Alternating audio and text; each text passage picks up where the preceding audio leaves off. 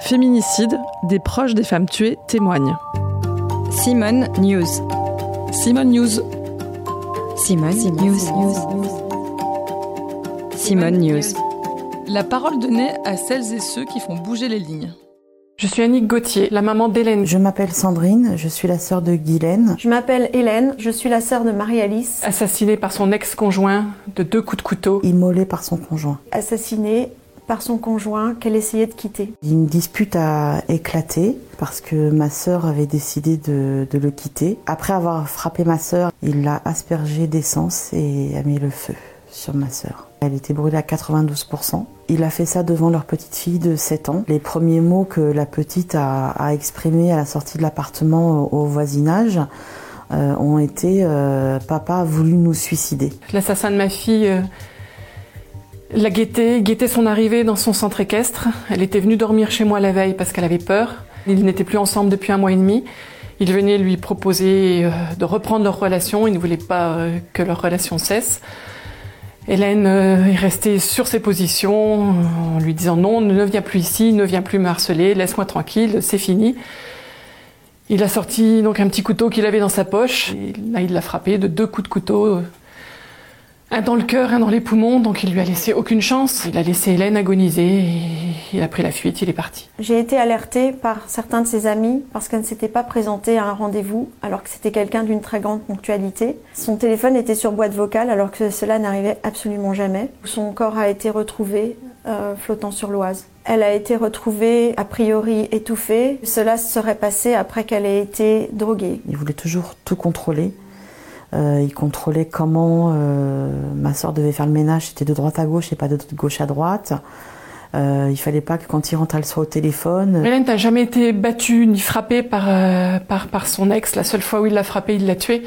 Par contre, il y a eu de la violence psychologique, euh, de, de l'emprise. Il avait une grosse emprise sur elle. À plusieurs reprises, Marie-Alice avait essayé de quitter cet homme. Chaque fois qu'elle le quittait, il se laissait aller de plus en plus.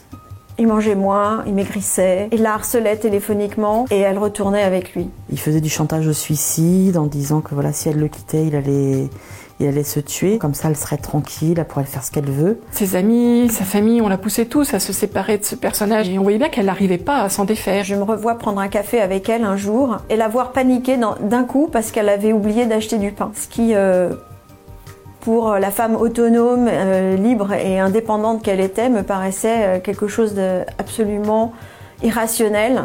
Deux semaines avant les faits, il est rentré par effraction chez elle. Il a brisé une fenêtre pour rentrer de force euh, dans la nuit. Là, on a porté plainte. En fait, la plainte a été euh, portée sans suite. Voilà.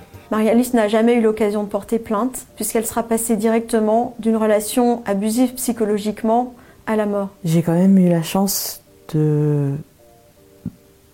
pouvoir lui dire au revoir et lui dire que je prendrais soin de sa petite fille.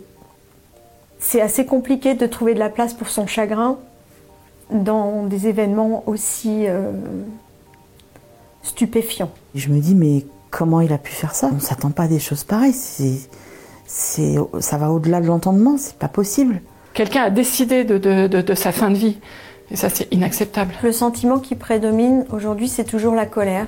Colère contre un homme qui a mis fin à ses jours, de savoir qu'il passera pas la fin de sa vie derrière les barreaux. Je suis dans la colère, dans la haine et dans la colère. Je me sens coupable de- d'avoir rien fait. La culpabilité, j'en ai eu au début. Parce que j'ai eu la sensation de ne pas avoir su protéger ma fille. On a presque honte parce qu'on pense que c'est quelque chose qui arrive qu'aux autres, alors qu'en réalité, ça peut toucher absolument tout le monde. Je me sens extrêmement seule parce que une fois sortie de la PJ, euh, on vous laisse vous débrouiller. Je tiens pour le procès, je tiens pour défendre la cause des femmes, pour se battre contre ces violences. Et c'est un massacre. La, la- la semaine dernière, il y, a eu, il y a eu une femme par jour qui a été assassinée par son ex. Donc c'est, il faut que ça s'arrête, il faut qu'on soit entendu. Pour l'instant, on n'est pas entendu. C'était le podcast Simone. Retrouvez-le tous les mardis et jeudis et abonnez-vous sur votre plateforme d'écoute préférée pour ne manquer aucun des épisodes. À bientôt!